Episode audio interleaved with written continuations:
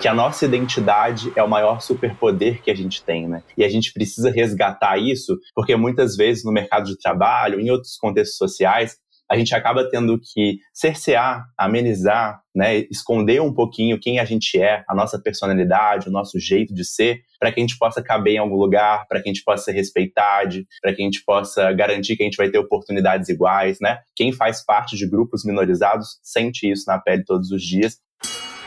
Olá, eu sou a Mavi, estrategista de conteúdo aqui na Vind e anfitriã do Dentro do Ring. Nesta edição, trouxemos um tema que, dentro das empresas, atinge seu ápice no mês de junho, mas que não podemos deixar cair nos outros 11 meses do ano. Diversidade e inclusão. Em 28 de junho é celebrado o Dia Internacional do Orgulho LGBTQIAP+, que tem como missão promover o combate à homofobia e construir uma sociedade mais igualitária e livre de preconceitos. A sigla LGBTQIAP+, é apenas uma parte da sigla né, completa que contempla pessoas que se identificam como lésbicas, gays, bissexuais, transexuais, transgêneros, travestis, queers, intersexos, assexuais, pansexuais e polissexuais. Além disso, outras orientações sexuais e identidades de gênero também são abarcadas dentro desse grupo, como drag queens e a não binariedade. O Brasil, apesar de ser um país que realiza casamentos homoafetivos desde 2011, ainda não tem uma legislação específica. O direito foi assegurado por decisão unânime do STF em 2011. Mas mesmo assim, as pessoas ainda são discriminadas no dia a dia. O Brasil há anos lidera rankings de países que mais matam LGBTQIAP+. Neste mês de junho, diversas iniciativas tentam mudar esse cenário. As empresas firmam compromissos públicos nas suas redes, prometendo serem locais que promovem a diversidade e a inclusão para os seus colaboradores. Mas será que isso também acontece do LinkedIn para dentro? Como é possível criar uma cultura sustentável e legítima de diversidade e inclusão? Como o CNPJ pode e deve ser um agente de mudança em um país que enfrenta altos níveis de preconceito?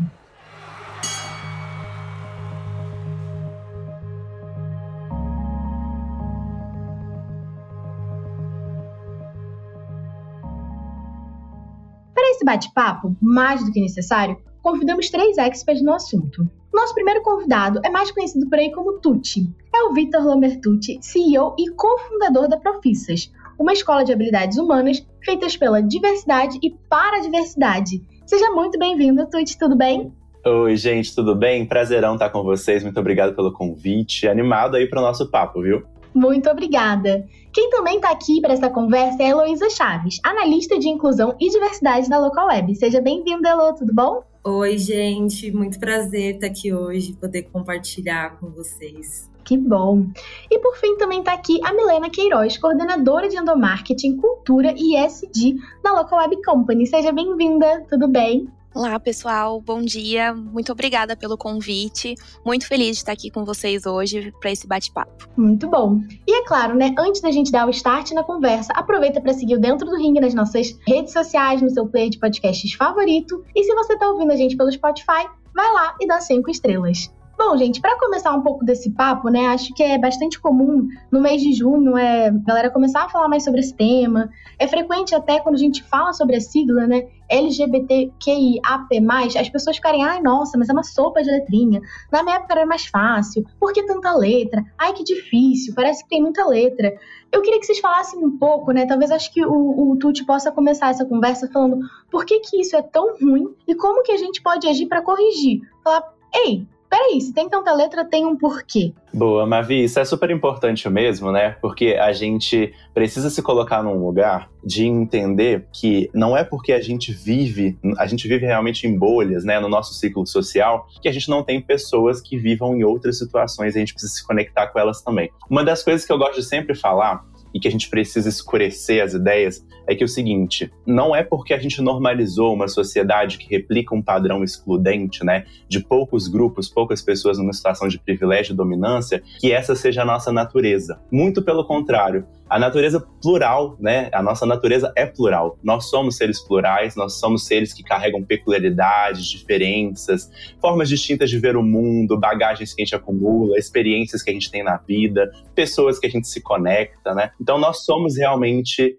plurais, né? E isso é bem importante a gente entender. Então, é, só isso ajuda a entender o quanto é importante ter essa sigla tão cheia de letras e que venham mais, porque isso é bacana. Isso é uma oportunidade que a gente tem de conhecer a nossa própria natureza, de conhecer coisas diferentes da gente, de ter pensamentos distintos, de ter características e personalidades que só se somam a seres complexos que nós somos, né? Então a gente não pode esquecer isso de forma alguma. Quando a gente entende que isso é algo natural que faz parte da gente, fica muito mais fácil a gente acessar outras pessoas, outras realidades, né? E parar de olhar com esse afastamento de, nossa, mas para que tanta coisa? E olhar, nossa, que bacana quanta coisa. Que bacana tantas oportunidades que a gente tem de conhecer coisas novas, de conversar sobre novas ideias, né? E daí vem, né, para a gente entender também um pouco mais em dados, em estatísticas que todo mundo gosta para comprovar, né, e não mostrar que é uma coisa só subjetiva que o Tuti está falando, que a Mavi está falando, que Milena e Heloísa estão tá, falando, mas realmente as pesquisas já mostram o potencial né, de equipes que são mais heterogêneas e que trazem bagagens diferentes. Quando a gente tem essas pessoas juntas,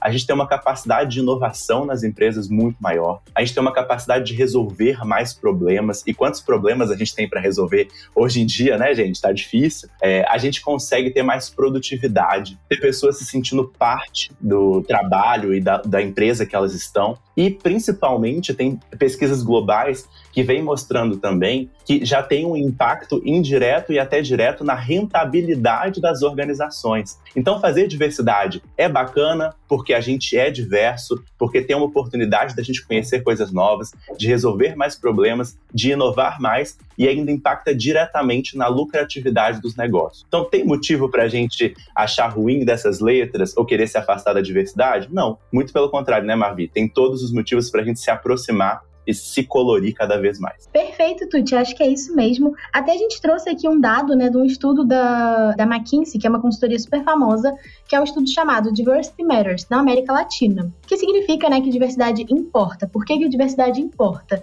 Segundo eles, empresas que promovem grupos diversos têm 93% mais chances do que os seus concorrentes de lucrarem. Então, realmente é algo que impacta na grana, no lucro. É, não é só algo, ai, porque é legal, porque a gente tem que olhar para isso. E acho que até a Milena pode nos ajudar a falar um pouco sobre esse assunto. Por que, que vocês é, acreditam que seja assim? Por que, que tem esse impacto, não só, acho que no, no âmbito social, mas no âmbito de produtividade, de como as pessoas trabalham, até um pouco do que o Tuti trouxe, do fato das pessoas serem diferentes e trazerem soluções diferentes, né? Acho que por muito tempo houve aquele mito, né, de que somos pessoas diferentes na vida pessoal e no trabalho.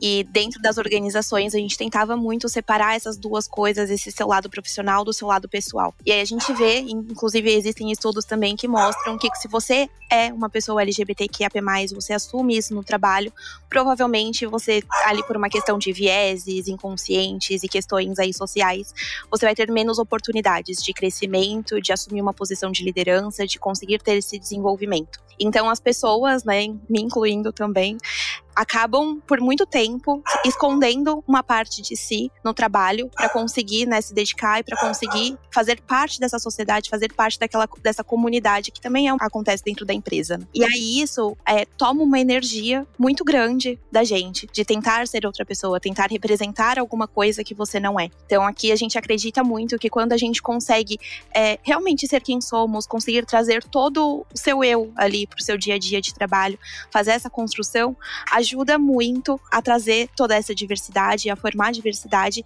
e criar esses espaços de segurança psicológica. Hoje eu sou uma pessoa bissexual e eu sei que eu não preciso esconder isso dentro da organização. Eu falo disso abertamente com meu time, eu falo disso abertamente com a minha chefe, falo disso abertamente com o presidente da empresa.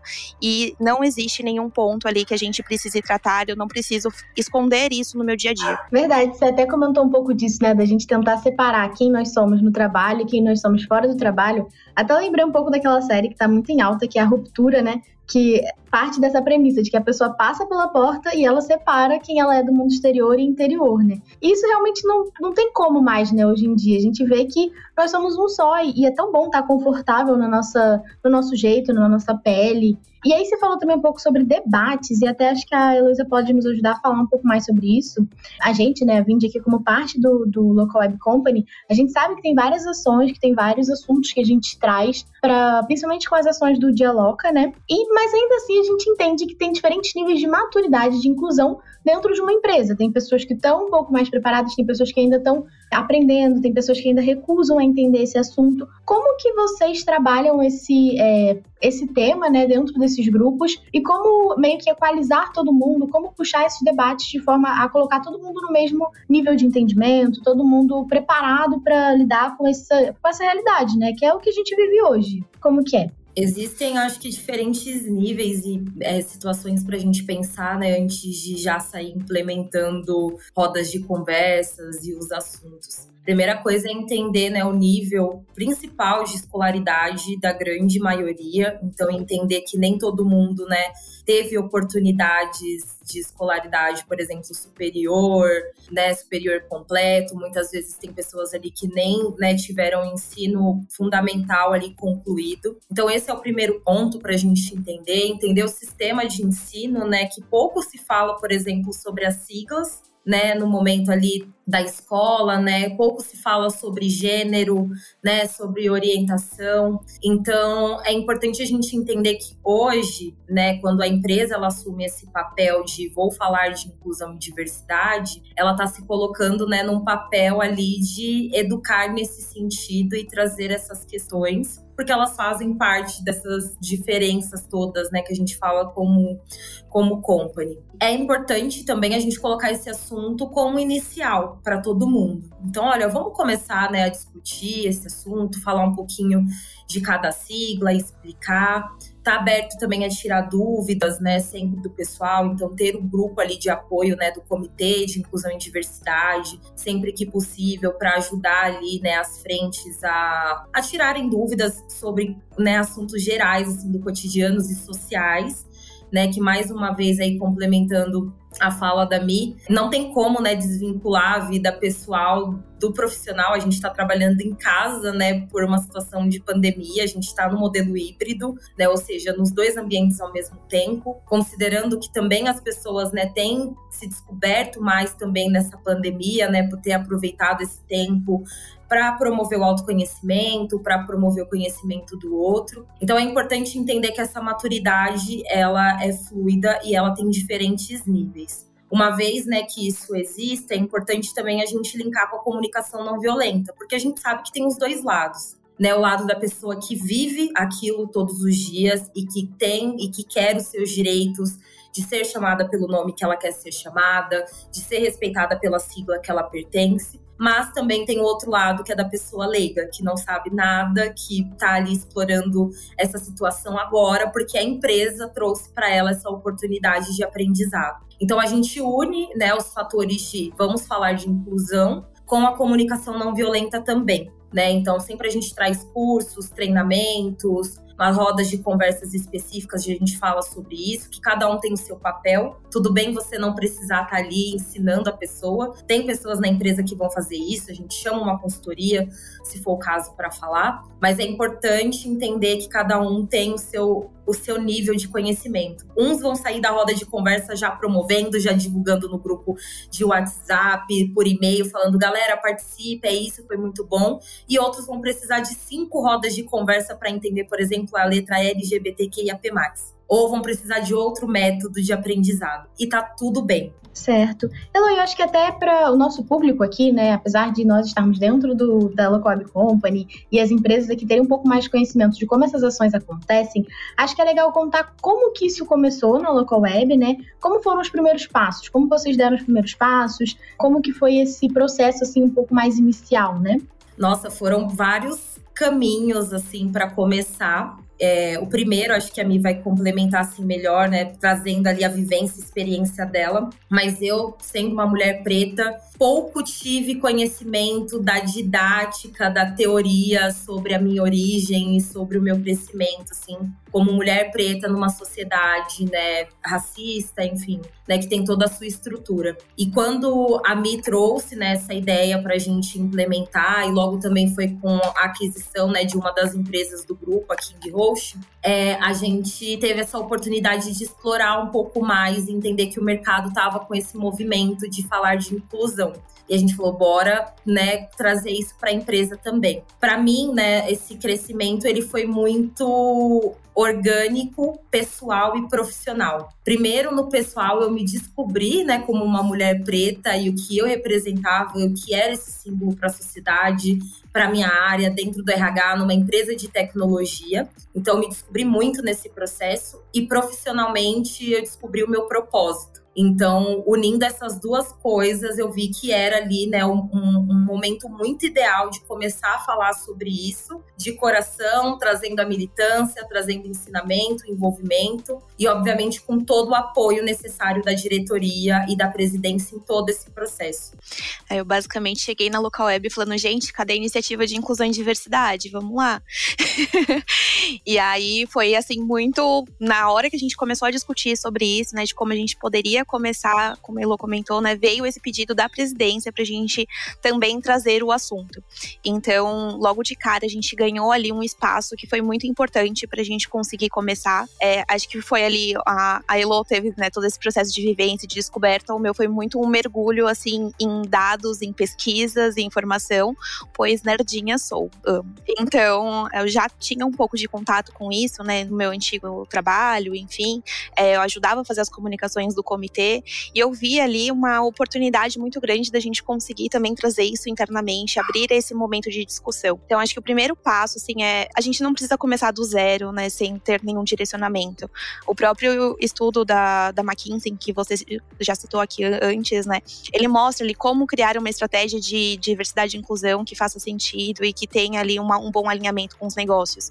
Então, de estar alinhado com a estratégia, de ter a, a liderança próxima, de envolver as pessoas, é, trabalhar com a, a segmentação, entendendo né, que as pessoas vivem realidades diferentes e que isso precisa ser levado em conta na hora que a gente vai trazer alguma comunicação, na hora que a gente vai fazer alguma construção. Então, ali no comecinho a gente foi já fazendo alguns grupos, então rodas de conversa muito abertas, de perguntar para as pessoas o que, que elas já tinham passado no, no trabalho, que não foi uma situação legal, e aí isso que tivesse sido tanto na empresa quanto em experiências anteriores, assim, na vida profissional como um todo, e agora, né, três anos depois, a gente vê esses avanços acontecendo, é, essa abertura para as pessoas conseguirem falar mais também. Mas eu acho que tem um ponto legal para contribuir. Acho que nas nossas últimas falas a gente trouxe muito forte essa questão da nossa individualidade e como que isso continua coexistindo com o coletivo, né? E tem algo que a gente diz muito forte aqui na Profissas, que é uh, que a nossa identidade é o maior superpoder que a gente tem, né? E a gente precisa resgatar isso, porque muitas vezes no mercado de trabalho, em outros contextos sociais, a gente acaba tendo que cercear, amenizar, né, esconder um pouquinho quem a gente é, a nossa personalidade, o nosso jeito de ser, para que a gente possa caber em algum lugar, para que a gente possa ser respeitado, para que a gente possa garantir que a gente vai ter oportunidades iguais, né? Quem faz parte de grupos minorizados sente isso na pele todos os dias, é uma coisa que a gente vai trabalhando, né, ao longo do tempo. E é bem bacana esse ponto para a gente trazer, né? Porque é algo que a gente traz muito forte na Profissas também. Para quem não conhece a gente ainda, nós somos a Escola da Diversidade e Habilidades Humanas, então a gente atua criando experiências educativas tanto para a gente conectar talentos diversos com empresas inclusivas, quanto para a gente impulsionar essas pessoas no mercado de trabalho, na carreira delas, mas também para a gente educar e sensibilizar toda a equipe, né, para entender que diversidade é uma pauta de interesse e de responsa de todos, né? E que só a gente abraçando mesmo essa bandeira e não só levantando, né? Como a gente fala no mês do orgulho, não só levantar a bandeira, mas abraçar de verdade, é que a gente vai realmente conseguir construir um mercado de trabalho mais inclusivo, equânime inovativo. E bacana que as meninas trouxeram um pouco aí de como foi a trajetória da Local Web, porque a gente está trabalhando com várias empresas, né, que também estão em momentos distintos. Algumas estão começando a sua jornada, entendendo como fazer diversidade e inclusão. Outras já estão no meio do caminho, estão mais avançadas, né? Já construindo grandes iniciativas, ajudando o mercado a se entender melhor na construção desse lugar mais plural, né? Então, essa parte de reconhecer a nossa potência individual e não deixar ela se perder, né? E ao mesmo tempo, quem está de fora, as empresas, reconhecerem que as individualidades são talvez o maior poder que a gente tem para colaborar, para construir, né, novos negócios, novos projetos, isso é importante demais. E tá ótimo, porque eu ia, na verdade, até fazer uma pergunta para você, Tuti, no sentido de, é, a gente sabe que, enfim, o mês de junho, né, por ser esse mês, as pessoas, ai, vai lá, muitas empresas trocam o avatar na rede social e faz o avatar todo bonitinho, colorido, e tem toda uma movimentação, mas às vezes isso é muito da porta para fora, né? A gente falou um pouco aqui sobre ser uma iniciativa genuína, sobre ser algo de verdade. Como que a gente pode, enfim, falar para as outras empresas, né? Principalmente porque aqui no, dentro do Ring tem muito empreendedor, muitas pessoas nos ouvindo que são líderes, que são, enfim, né, é, pessoas que estão em posição de liderança. Como que elas podem tornar isso um movimento verdadeiro dentro da empresa e não só algo pontual? Muito bom. É, isso é fundamental, igual eu puxei, né? Esse mês é conhecido pelo mês da diversidade, né? Ele começou focado na comunidade LGBT+, mas agora já tomou uma proporção, né, de falar de diversidade como um todo. E que bom que a gente conseguiu marcar essa data no calendário para chamar atenção sobre isso e colocar as empresas para pensarem e debaterem sobre diversidade e inclusão. Mas realmente é algo que não pode parar por aqui. A provocação justamente é como que a gente faz diversidade e inclusão ser uma pauta de todo dia. E para mim tem a ver com algumas coisas que as meninas trouxeram, mas eu posso complementar. Primeiro que diversidade precisa ser algo que realmente faz parte do core da empresa. Ela precisa ter um código de conduta, ela precisa ter metas, como qualquer coisa do negócio. Se a gente tem meta de faturamento, tem que ter meta de diversidade e inclusão. Né? A gente precisa ter canais de escutas e políticas fortes dentro da empresa para garantir que vai ter fiscalização, que vai ter advertência, que vai ter punição para quem não estiver cumprindo o que a gente traçou, que é prioridade, que é importante para a empresa. Tá? Então, tudo isso é muito importante para fazer com que a pauta realmente vá para frente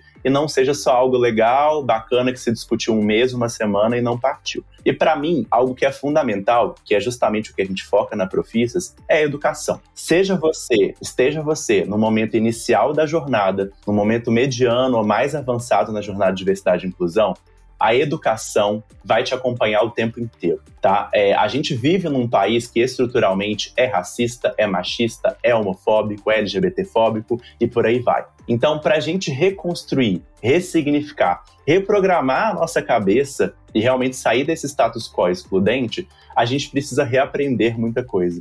A gente precisa falar sobre isso. A gente precisa se abrir para se conectar com novas realidades, conhecimentos e vivências. Então, se a gente não estiver se educando e educando o tempo inteiro sobre diversidade e inclusão, a gente não vai conseguir sair de um lugar que está enraizado na gente. Então, assim, nós que fazemos parte de grupos subrepresentados, muitas vezes já nos conectamos mais a fundo com uma pauta. Mas olha só o exemplo, né, que a gente trouxe aqui na conversa, que foi a Heloísa que falou, né? Sou uma mulher preta e não me reconhecia como tal. Foi um processo individual para mim também. A gente, como LGBT+, passa pela mesma coisa, a saída do armário.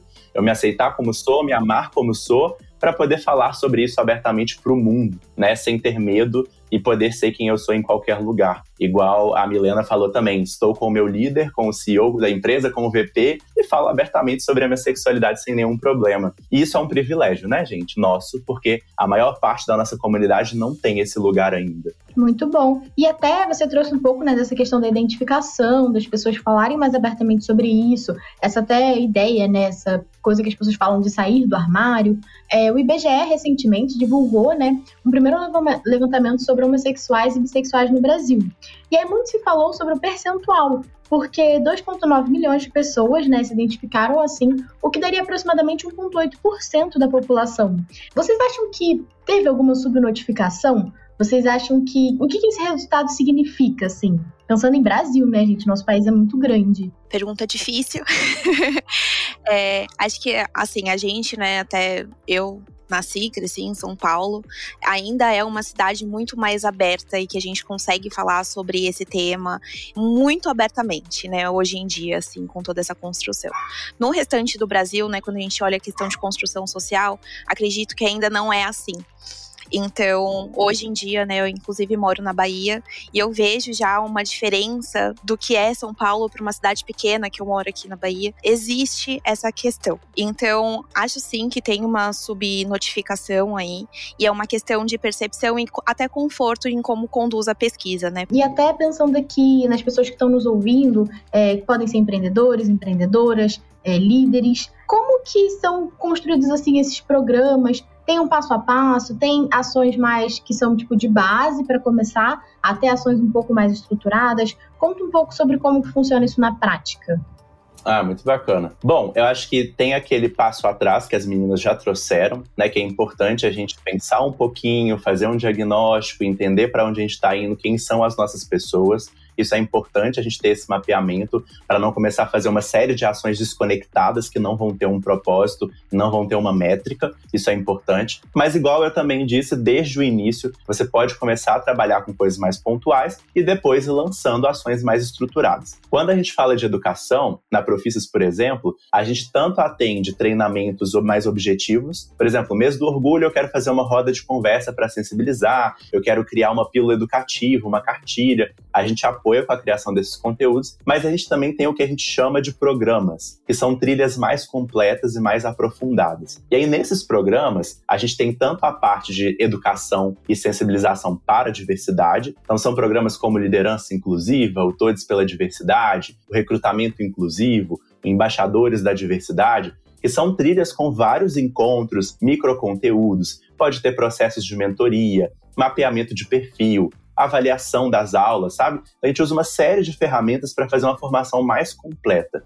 E essas formações são lapidadas para o perfil do público, né? Então, se a gente vai fazer uma parceria com uma empresa, com a Local Web, por exemplo, depois a gente tem que conversar, meninas, a gente pode preparar um programa para alta liderança, a gente pode preparar um programa para líderes que estão iniciando, a gente pode preparar um programa para o RH, então, dependendo do público, a gente vai lapidar essa experiência para se conectar com as dores e desafios daquela equipe, daquelas pessoas. Muito bom. E falando até assim de pensar em várias ações, em algo com estratégia, né? Tem uma questão que ultimamente a gente tem visto muito, que são as vagas afirmativas. E até o professor Fábio Mariano Borges fala que a inclusão ela deve ser sempre proposital, propositada, planejada e perseverante, exigindo então conhecimento, estratégia e preparo por quê? E por que que desta mesma forma, né, quando a gente pensa em vagas afirmativas, causa tanta polêmica, tanta gente vai lá no LinkedIn fazer textão, enfim, às vezes não contribuir para o assunto, né? Como que a gente pode lidar com isso? Posso responder. É, eu vejo muito movimento, né? O primeiro ponto é quando a gente faz uma vaga afirmativa, essas pessoas que geralmente não se identificam, elas comentam que não concordam, né, que não estão de acordo. E é justamente o movimento que eu vejo delas não entenderem o porquê que está né, acontecendo uma vaga afirmativa. Porque elas não conhecem todas as questões sociais né, que nos representam. Então, né, quando a gente fala, por exemplo, de vaga afirmativa para pessoas pretas, a gente começa a fazer os recortes. Beleza, a gente tem, né, 56% de todo o Brasil ali que se reconhece como uma pessoa preta, mas quando a gente vai falar do mercado de trabalho, né, menos da metade ali está sendo representado nesse, no, em todos os setores, né, empregos formais. Quando a gente fala de pessoas com deficiência, é a mesma coisa. A gente tem 1% de todo o público com deficiência empregado hoje, né, com carteira registrada. Então a gente começa a entrar em diversos fatores que as pessoas não conhecem, né? Não tem essa, essa ligação, né? Por de novo não fazer parte, não não estar tá ali naquele contexto, não ter pessoas à sua volta ali, né, que representam isso também, que isso também facilita muito para a questão das pessoas começarem ali a estar no mundo do outro e parar de olhar para o próprio umbigo é um ponto. E entender que a gente está falando, às vezes, de uma vaga, duas vagas para milhares de vagas que existem no mercado. Né? Então, sempre, por exemplo, a gente direciona: olha, essa vaga é afirmativa, mas a gente tem outras 20 oportunidades aqui na empresa que você pode participar. E quando a gente fala de diversidade, existe uma amplitude assim enorme de possibilidades de você participar. As vagas, por exemplo, que a gente tem feito afirmativas, a gente tem direcionados para mulheres, público LGBTQIAP+, é, e pessoas com deficiência, por exemplo. Então, dentro da sigla LGBTQIAP+, existem N possibilidades, assim, de participação. Quando a gente fala de mulheres, a mesma coisa. Pessoas com deficiência, me a mesma coisa. Pessoas pretas, pardas, mesma coisa. Então, as pessoas começarem a olhar muito essa questão de questionar talvez o porquê que isso está sendo feito, para ter ali uma, res uma resposta da empresa, do que já sair questionando e expondo uma opinião sem base, sem teoria, né, sem todo esse estudo, né, que a gente tem falado nesse podcast, assim, praticamente em todas as pautas. O estudo é fundamental e a gente entende que hoje, na posição que estamos, somos nós ali os responsáveis por levar essa informação que as pessoas não tiveram. É, e até também tem uma questão, né, que a gente fala muito sobre ver lideranças mais diversas. Como que nós vamos ter lideranças mais diversas se nós não temos empresas como um todo mais diversas, né? Se a gente não traz essas pessoas para dentro e, enfim, até dá a oportunidade delas crescerem aqui dentro. Então, falta, né? As pessoas realmente não entendem.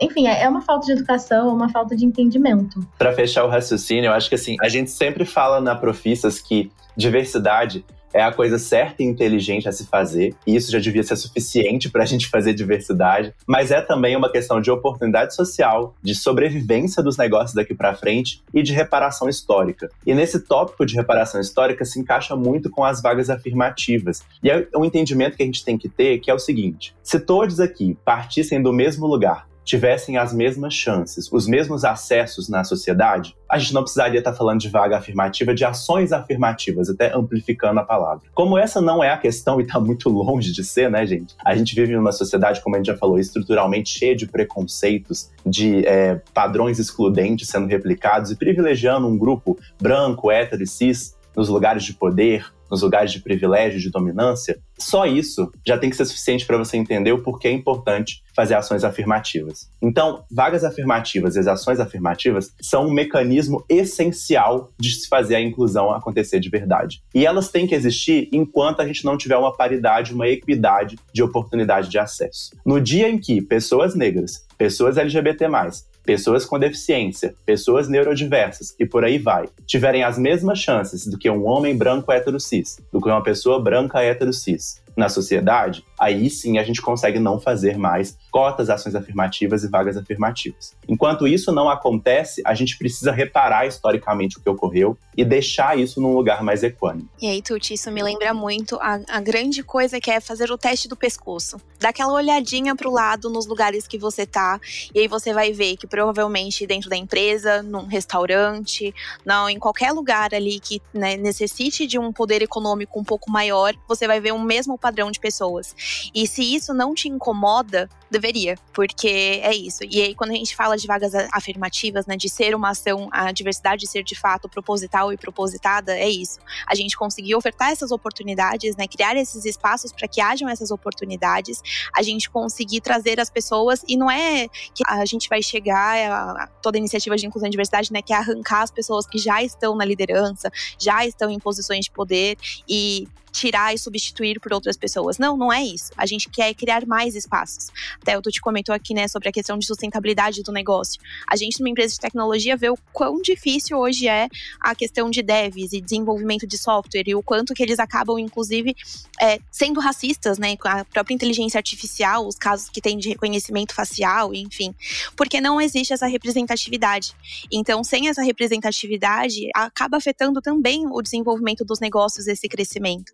Então, trazer, né, fazer essa combinação é extremamente importante para a gente conseguir continuar evoluindo como sociedade, a gente conseguir trazer essa representatividade e criar mais oportunidades, né? Porque existe, a, quando a gente fala de diversidade, inclusão, enfim, a gente sempre fala, né? Não é um bolo, não é uma pizza, não vai acabar.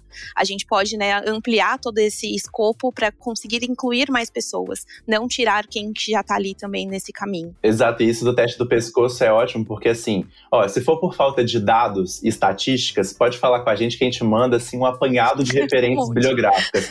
Mas olha para o seu lado, sabe? É uma coisa que você não precisa. Ah, eu não sabia, não tinha esse conhecimento. Olha para o seu lado. Olha para o lado e vê quantas pessoas negras trabalham com você, quantas pessoas com deficiências estão próximos do seu ciclo social, quantas pessoas transvestigênero você conversou na última semana. Se você responder essa pergunta, você já vai entender que a gente vive num país num mercado de trabalho excludente e que essas ações propositivas e propositadas, afirmativas, são essenciais para a gente poder mudar. Bom, gente, acho que para finalizar aqui, eu quero agradecer muito por vocês terem topado participar desse podcast. falar um pouco sobre esse assunto. Muitas vezes as pessoas ainda acham que, ah, não, é só uma coisa que a gente tem que começar a fazer ali, mas é um assunto muito importante, que tem um impacto muito grande, tanto para quem está dentro da empresa, né, que vê isso acontecendo e se sente mais, enfim, parte daquilo, faz parte da comunidade, impulsiona as pessoas, quanto também para quem está fora, né? É, então fique à vontade aqui para falar um pouquinho, fazer o seu encerramento, divulgar os links de vocês e as redes sociais, mas podem ficar tranquilos que a gente também vai colocar aqui na, na descrição do episódio o LinkedIn de todo mundo, o canal da Profissas, enfim, tudo que vocês quiserem, tá bom? Bom, pessoal, prazerão estar com vocês. O papo foi excelente. Prazer conhecer as meninas que eu não tinha conversado ainda. Vamos seguir esse papo, né? Porque tem muita coisa para a gente construir. Somar forças pela diversidade é o caminho para a gente realmente transformar. É, se quiserem me contatar, podem me seguir lá no arroba FalaTucci, é Fala T-U-C-C-I no Instagram. Também estou no LinkedIn como Vitor Lambertucci e podem seguir os canais da Profissas, o arroba Somos Profissas no Instagram e no LinkedIn é só procurar por Profissas, tá bom? Fico à disposição para próximos papos e obrigado demais, viu, Mavi, pelo convite. Queria muito também aqui agradecer o convite. É sempre muito incrível ter essas trocas, né? Poder falar um pouquinho sobre o tema, compartilhar o que a gente aprendeu e também aprender muito nessas conversas. Eu sempre aprendo muitas coisas cada vez que a gente fala sobre o tema. Sempre comento, né, que é uma jornada de constante evolução, desconstrução e construção. Então é sempre muito, muito legal ter essas trocas, conseguir entender um pouco mais do ponto de vista das outras pessoas, estourar um pouco a, a bolha né, do nosso dia a dia aqui de dentro da empresa também, do que a gente só está é, vivendo. Então agradeço de verdade o convite e caso queiram seguir também lá, lá pelo LinkedIn, Milena Queiroz. Bom, eu também agradeço a participação e o convite por conhecer vocês e compartilhar um pouco da experiência, assim como amiga. Acho que todo mundo aqui somos eternos aprendizes de inclusão e diversidade, porque sempre tem coisas novas para a gente aprender. Então, também convido vocês a me seguirem lá no LinkedIn, Heloísa Chaves. Por lá vocês fiquem à vontade também para me chamar no chat, para conversar um pouco. Eu sei o quanto essa caminhada tem sido né, complicada para alguns, porque quando começa a gente fala: meu Deus, o que, que, eu, que, que eu vou fazer agora com tanta coisa de inclusão e diversidade? Por onde eu começo? E eu tô super aberta a conversar e contar um pouquinho da minha experiência mais a fundo para vocês, para que de fato né, seja uma ajuda aí no dia a dia. Então, obrigada por quem está ouvindo aí ouviu até o final o podcast sou muito agradecida aí por essas oportunidades. É verdade, gente. Muito obrigada por acompanhar a gente até aqui. A gente fica muito feliz quando o pessoal ouve até o final. E também, se você tem alguma dúvida, quer mandar alguma mensagem, pode mandar lá nas nossas redes sociais, arroba VindBR no Instagram, ou no nosso e-mail marketing.vind.com.br e mandar aí seu comentário ou seu feedback. Muito obrigada e até a próxima!